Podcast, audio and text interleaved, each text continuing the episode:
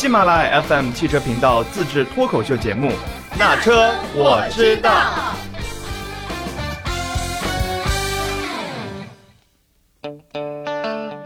Hello，大家好，欢迎来到那车我知道。先有请我们今天的嘉宾火山老师，掌声。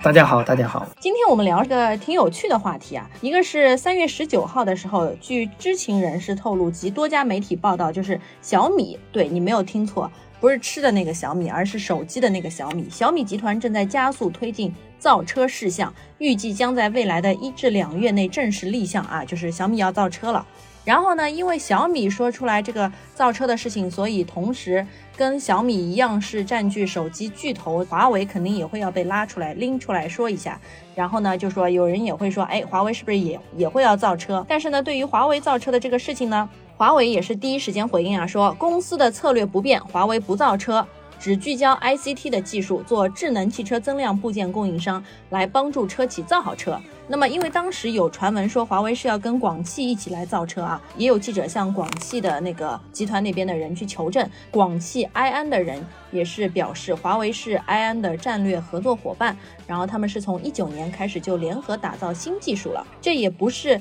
第一次来传说华为要造车的事情，也不是。第一家领军者向汽车市场下手，因为最早之前是董明珠女士，当时是说格力要造车嘛，在一八年的时候就有说要造车嘛。到现在为止，就一八年的时候，可能市场环境还比较早，但是现在也是一个智能智联网发展迅速的一个时期。那么大家是觉得，像智能手机的发展，哎，确实跟汽车上面的很多智能应用是相关的，所以就会又冒出来，尤其是像手机制造巨头那些纷纷试水汽车制造行业来造车的，就这个市场难道真的有那么香吗？其实咱们先说小米，其实小米早在一五年他们就。传出要造车，当时我记得我还写了一篇文章说这个事情，嗯，但是后来就没有了，就是没了消息了。对，是因为可能小米那个时候，比如说在整个三 C 市场，包括手机市场，可能站的不是很稳，它还没有那么高的利润支撑它去做这个事情。我只是猜测啊，嗯，后来为什么他选择在一五年？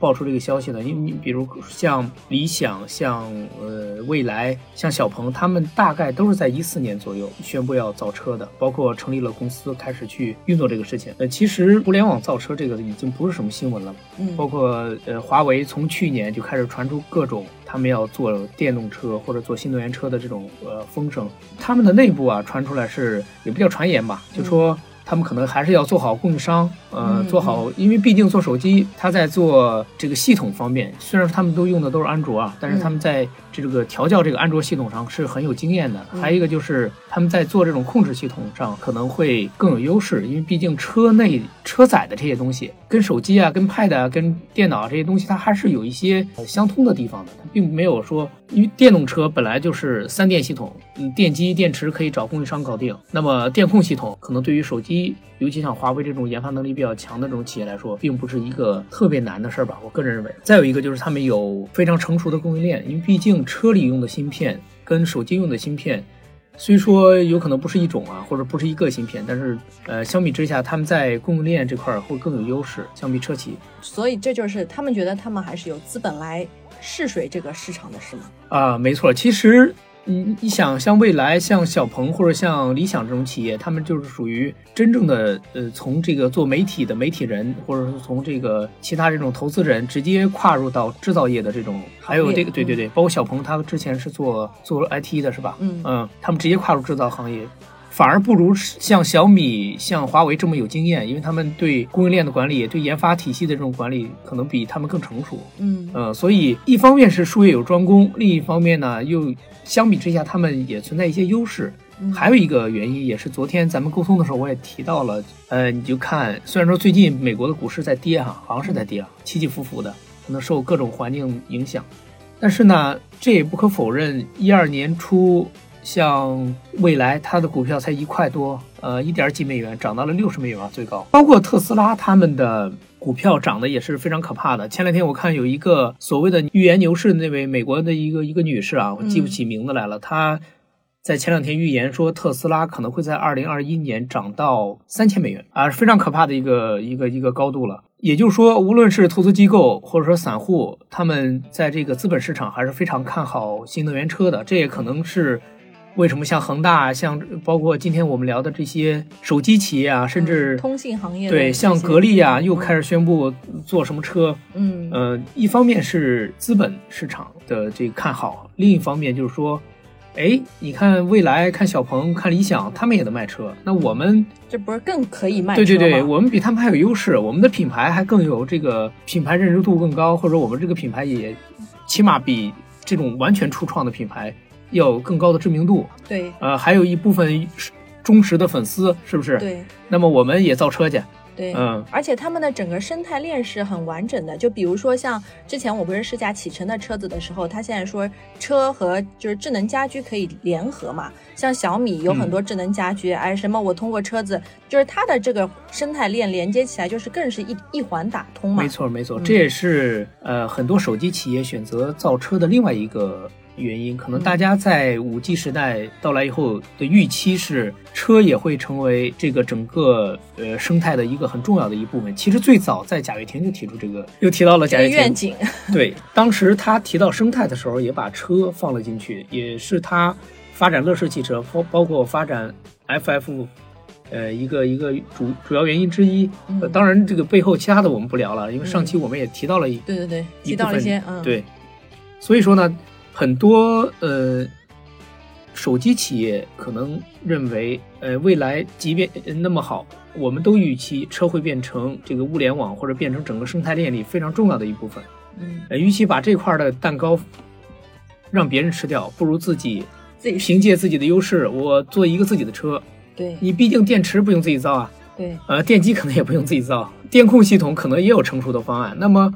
剩下的就是品牌，还有车内的这些车载的呃娱乐系统啊，包括这个互联网的这些系统啊，包括跟手机的这种互动啊，包括一些安全的部分啊，哎，我们自己来开发，或者说哎拿一些相对更成熟的方案，我们自己来搞一搞。刚刚火山老师说的这一些也不是口说无凭的哈，就咱们也有一些数据显示，因为最近呢，怎么也会讲到关于通信行业巨头来造车这个事儿，也是因为最近像包括格力、包括小米、包括华为都公布了一系列的跟汽车领域相关的专利。嗯，那个比如说像格力，格力呢是相比小米和华为来说，它是已经推出了它造出来的这个车，虽然这个车前身就最早的时候是。嗯，专注于客车市场，但是这一款在一九年的时候推出的格力造的叫银龙新能源 i 飞，是定位为纯电动 MPV 哈，嗯，售价是四十三万，对标埃尔法，嗯，但是是否对标埃尔法呢？就很多人说吐槽说不要说埃尔法，它可能 G L 八都不如，但至少也是董明珠女士迈出的造车的第一步啊，据说投了三十亿啊。所以可能定价会比较贵一些，他可能想快速。我觉得他投的可能有点太少了，所以那个车，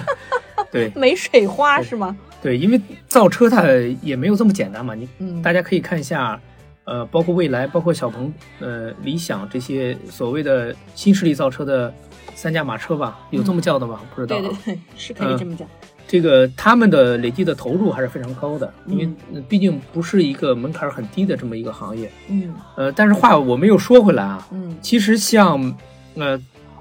关注汽车，呃，尤其关注新能源车的人，应该能够了解到，呃，前段时间好像通用吧，说是因为芯片的问题，嗯，所以导致它的新能源车产能不足。对对对。其实，呃，大家突然会发现，哎，这个汽车跟芯片有什么关系啊？现在的这些新能源车里啊。不管是这个车内的这个车载系统，还是说呃车载电脑，或者说它那个所谓的驾驶辅助、自动驾驶的部分，其实对芯片、对这个系统啊，对包括一些什么毫米波雷达、激光雷达等这些东西的依赖度还是很高的。嗯，我们又回到华为，呃，华为也传了很久要造车，嗯，并且呃内部也老往往外传消息，所以这个任正非也非常生气，说以后。谁要再再说要造车啊？对，我就，我就把谁开了，意思就这个。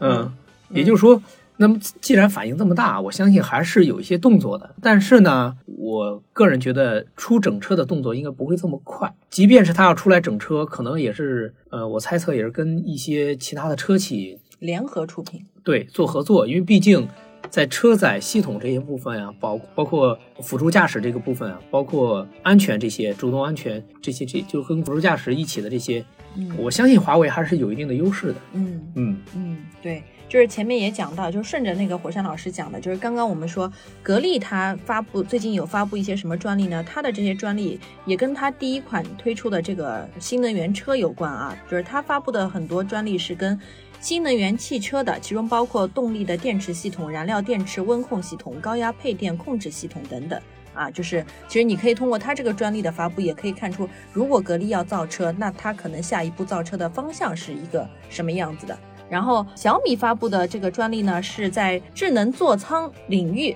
和行测还有安全方面的，但是对于目前比较火热的一些自动驾驶技术却没有布局。然后像刚刚格力专注的这个领域，就是核心三电的系统也是没有布局。然后小米推出的它这这个专利，用一个比较简单的方式来说啊，就是它在这个智能座舱方面，大家不是开车嘛？开车的时候，你如果要变道，你会要看后视镜，对吧？你要确认旁边车道没有车，那你才能变道。它有一个申请的专利呢，就叫后视镜调整方法装置及终端，就是你在车内摄像头可以锁定你。开车的人的虹膜就是眼睛里面那个虹膜，然后通过你在注视后视镜的时候，它会根据用户的眼睛偏转的角度来自动调节后视镜，就所谓的小小的黑科技嘛，啊、但是它这个可能也是跟自动驾驶就不相关，可能在于行车安全方面对。对，提对提升了主动安全吧，对用用其他一种方式。其实刚才你说这个格力也好，或者说小米也好，他们做的还都是自己比较擅长的地方。，对，因为格力它一个造家电出身的这个白家电出身的企业，它可能在电控啊，其实我对国内的这些专利不太了解啊，嗯，啊，对国外的我也不了解。嗯，对，外星球的也更不了解 是吧？我我不太清楚说我们就是什么样的呃情况是可以申请专利的，比如说可能实现同一个功能，你你与别人实现的方式有点不一样，是不是也可以、呃叫做专利？或者说同样的电路呃能够实现的这个功能，那你的电路设计跟别人有点差别，那么是不是也可以申请专利？这个我不是太了解啊，嗯，但是我只知道他们肯定是要用自己最擅长的部分来进入汽车行业的。我觉得那个火山老师讲的很对。然后为什么呢？接着讲哈，就是华为申请的专利是，它是跟部分专利是可以应用到智能汽车自动驾驶领域的。还有一个就是火山老师讲的一句话，跟那个 OPPO 的创始人，哎，这个讲的非常的契合。他可能没有看到这一段，但是人家，呃，这个 OPPO 的创始人兼首席执行官陈明勇啊，在之前的采访中就是说过，他说 OPPO 只有两种可能性，一种不做汽车，第二种做汽车的话，只做自己擅长做的。并且能做的，就是他可能不是亲自去打造一辆汽车，是这样的，呃，打造一辆车呢，它不只是说你有了这个三电系统，有了芯片，有了这个品牌，你做辆车出来就可以大卖。其实大家现在看一下这个，呃，呃，二零二零年包括二一年这个销量，新能源车的销量，就能发现很多的传统汽车的这个品牌开始走量了。嗯也就是说，之前可能集中在特斯拉，集中在这个国内的这个三大新势力造车，甚至说集中在比亚迪。但现在你看，虽然说五菱宏光那个，包括欧拉，他们可能那车都都相对都比较低端，但是呢，你不可否认的是，他们的量现在是是是有是有量的。嗯呃，还有一个就是，我在前段时间看了一个新闻，我我抱歉，啊，我现在记不住是谁呃说的了，就说他们预言在未来真正能够击败特斯拉，就是在这个新能源车领域击败特斯拉的是是大众。啊，对对，当时我我也我也很纳闷，为什么说是大众呢？对，嗯，那可能他嗯、呃具体的文章我记不太清了，他可能从这个呃嗯各个方面嘛，品牌认同，包括大众在新能源车上的投入，呃，再包括它在全球的这个呃，尤其中国市场这种品牌的认同感等等，呃，说了很多啊。那么好，呃，现在头部的特斯拉都可能在面临着挑战。那么这些新进，你毕竟市场是有限的嘛，市场不可能无限扩大。那么新进的这些品牌，小米也好，华为也好，或者说 OPPO 也好，他们可能说。专注的方向，专注的跟车相关的这个细节不同，但是呃，假如说他们都造车了，那么好，他们一定是先去分掉这个特斯拉呀、小鹏啊、未来、理想这些蛋糕吧。我个人是这么理解的。呃，其次再说他们究竟能不能走下去，或者能不能走得更远，这也要看他们的产品力。那那我们总结一下，就是刚刚我们有提到为什么这些通信行业的巨头要下水造车？因为这个市场是有还是有巨大的利润在，对吧？然后、呃、对巨大的商机，还有巨大一个的商机一些前瞻的前瞻的发展方向、空间。发展空间，嗯，然后也讲了他们的优势，就是他们在自己之前的这个领域里面都是有技术方面的优势，而且是有常年累积的经验在那。那么我们接着就讲一下他们的劣势在哪，其实他们的劣势啊，我相信应该是跟跟小鹏什么对跟那个未来理蔚来、想理想、小嗯鹏其实是一样的。嗯为什么讲？就是说，你虽然说你有这个呃研发上的优势，你有供应链管理的优势，制造这个管理经验上的优势，甚至说你有这个采购的优势。因为刚才我们也提到了，里面要用到很多芯片嘛。如果有的芯片跟手机是同一个厂生产的，那么你在采购这些芯片的时候，你的议价能力肯定要比呃一年只卖几万辆车的这个新势力造车品牌要强多了。再有一个就是你在这个软件呃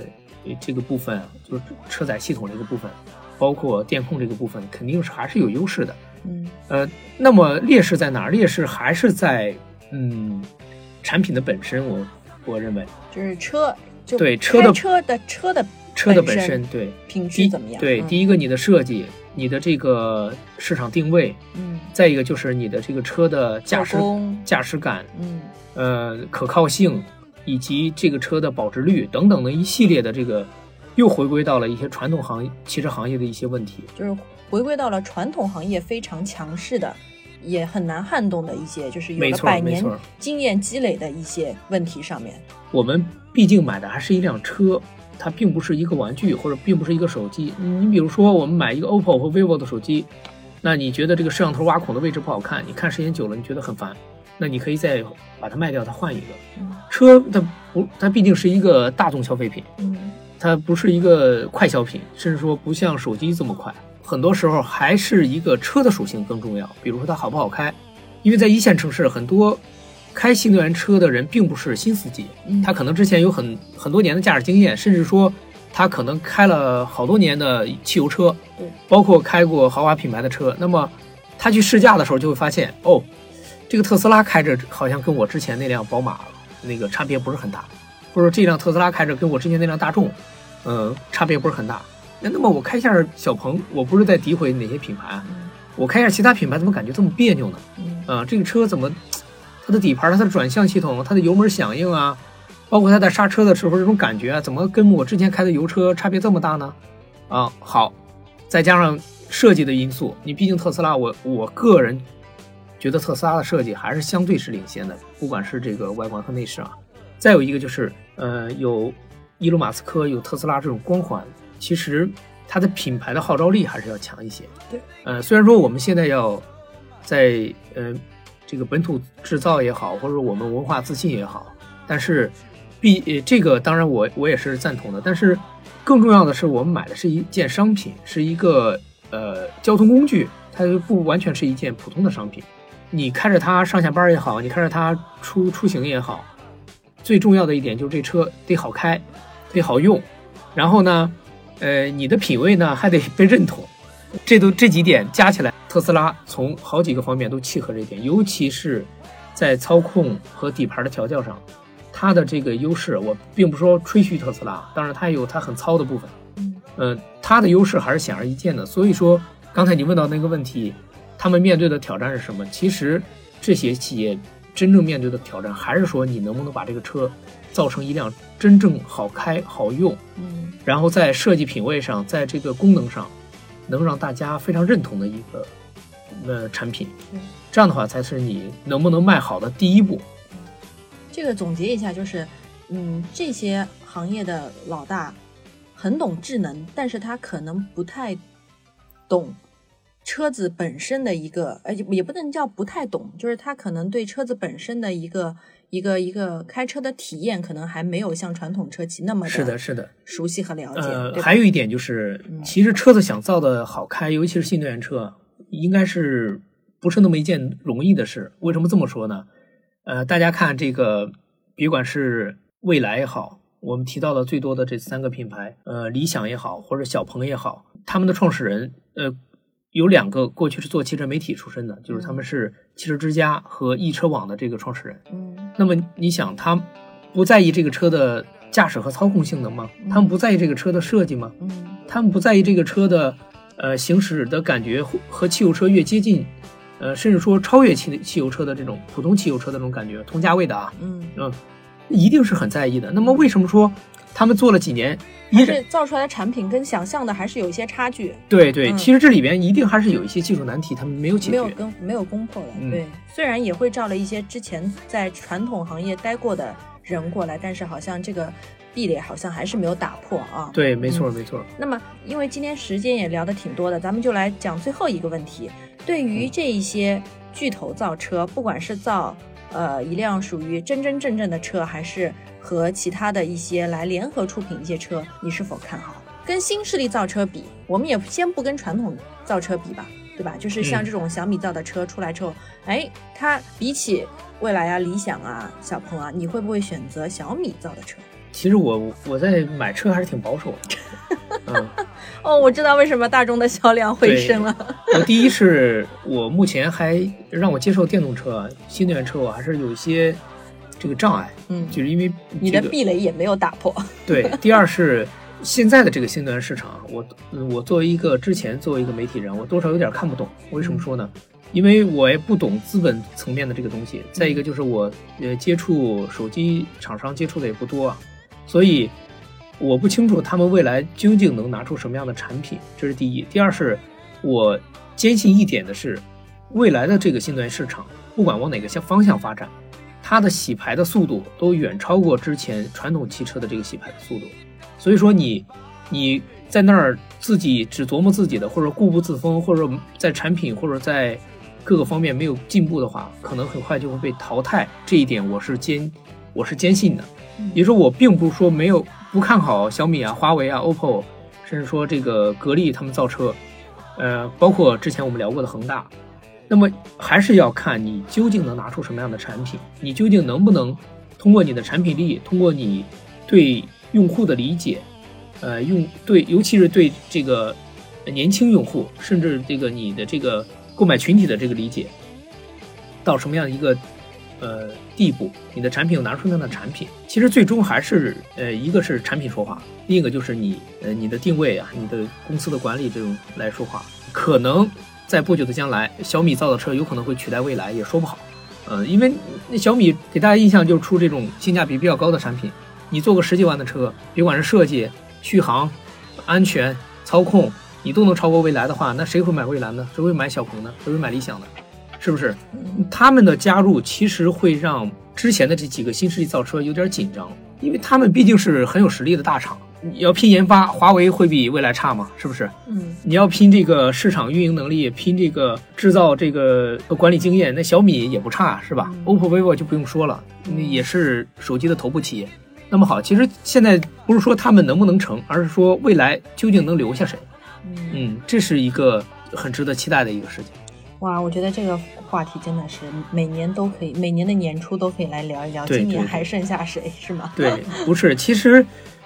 等这些所谓的要造车的手机企业也好，家电企业也好，或者说房地产企业也好，他们真正拿出自己的产品推向市场的时候，嗯其实那时候我们在呃去看这个市场会比较清晰。我们也期待那天快点到来。好了，那我们这一期的节目就到这儿，下期就正如火山老师说的，我们来聊一聊特斯拉的销量为什么会那么火爆。好，我们下期节目再见。